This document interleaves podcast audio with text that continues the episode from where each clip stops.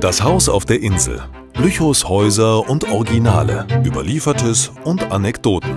Von Undine Stiefig.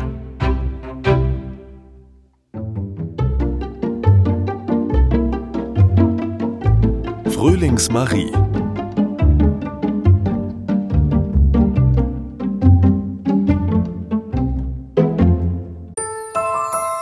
Ich möchte Ihren Blick auf die Zeit des 16. Jahrhunderts in Lüchow lenken. Lüchow war durchzogen von mehreren Armen der Jezel. Burgmühlen-Jezel, Dravener-Jezel. Die Wasserläufe dienten als Transportwege.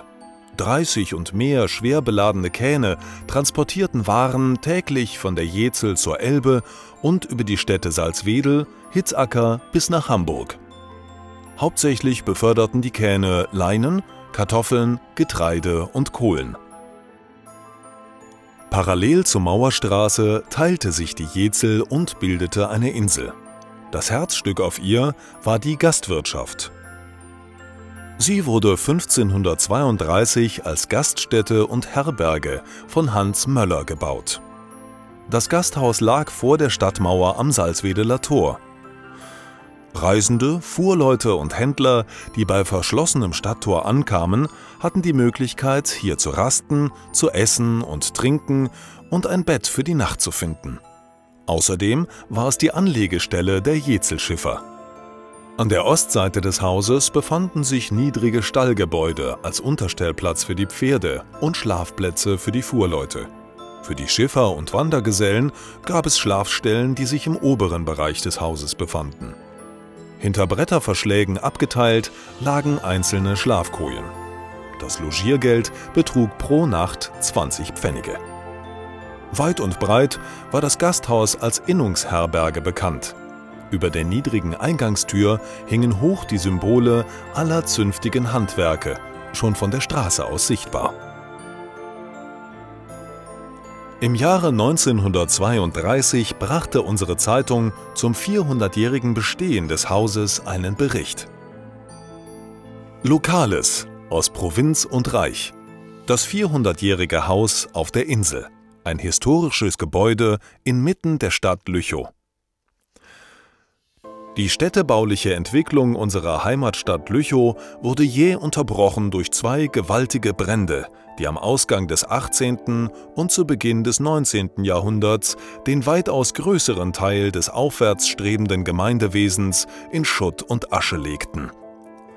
So ist es zu erklären, dass nur wenige Zeugen aus vergangenen Jahrhunderten sich in Lüchow befinden – dass es hier, wie in sehr vielen Städten, eine sogenannte Altstadt nicht gibt. Von den bescheidenen baulichen Resten einer jahrhundertelangen Geschichte beansprucht in diesen Jahren das Haus auf der Insel ein ganz besonderes Interesse. Tritt man in das Haus ein, geht es erst einige Stufen nach unten über einen kleinen Flur links in die Gaststube. Jedes Handwerk hatte sein eigenes Schild und seinen eigenen Tisch. Am Abend wurde es lebendig in der Innungsstube. So manches Fass Braunbier wurde angesteckt und vertrunken. Rechts des Flures befanden sich zwei Zimmer, in denen die Meister tagten. Oft ging der Betrieb weit über Mitternacht hinaus, es gab keine Polizeistunde. Im Hintergebäude befand sich ein kleiner Saal. Er diente für Zusammenkünfte der Innungen. Wandernde Handwerksburschen konnten so am schnellsten erfahren, wo in Lüchow eine Stelle frei war. Warum hieß die Gaststätte Fröhlings Marie? 1876 erwarb der Hamburger Niemann das Haus. Er war verheiratet mit der Witwe Marie Fröhling, geborene Fäsike aus Präzelle. In der Chronik von Ernst Köring von 1949 heißt es treffend, Ältere Leute werden sich noch gerne der Zeit erinnern. In den 70er und 80er Jahren, natürlich war 1800 gemeint, wo an einem Tag 30 oder mehr Kähne mit weißem oder rotem Segel den Jezelfluss auf und abwärts fuhren und an der Mühlenjezel in Lüchow durchschleusten. Gastwirt Roffler und später Niemann verstanden den rechten steifen Schiffergrog zu brauen, und mancher Flasche Jamaika-Rum, den die Schiffer mitbrachten, wurde innerhalb weniger Stunden der Hals gebrochen. Am 24. April 1811 brach in der Brauerei Schulz, schräg gegenüber von Fröhlingsmarie, ein Feuer aus. Ein heftiger Sturm peitschte das Feuer durch die Straßen. Die Menschen sahen ohnmächtig zu, wie ein Haus nach dem anderen in Flammen aufging. Der Wind wehte in Richtung Stadtmitte, sodass nur das Wirtshaus Frühlingsmarie, die Kirche und einige Häuser hinter der Kirche vom Feuer verschont blieben.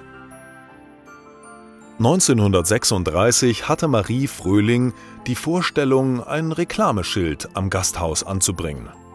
Da das Haus unter Denkmalschutz stand, bekam sie die Genehmigung nur auf Widerruf.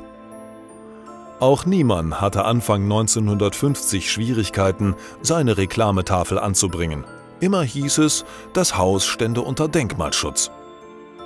Als 1957 eine Bekanntmachung in der Elbe-Jezel-Zeitung über den Ausbau der Jezel in der Stadt Lüchow veröffentlicht wurde, sprach man nicht über Denkmalschutz und trotz diverser Widersprüche, die aber nichts nützten, begann man 1959 mit den Abrissarbeiten auf der Insel. Warum die Jezel in den Kanal gefasst wurde, hängt mit dem Hochwasser und den überschwemmten Wiesen zusammen. Innerhalb weniger Wochen war ein über 400 Jahre alter Zeitzeuge der Stadt Lüchow verschwunden. Mit ihm das Nachbarhaus und auf der anderen Seite das Lückingsche Haus. Der Name Fröhlingsmarie lebte noch einige Jahrzehnte weiter in der neuen Niemannschen Gaststätte, später Joachim und Gudrun Schulz an der Mauerstraße.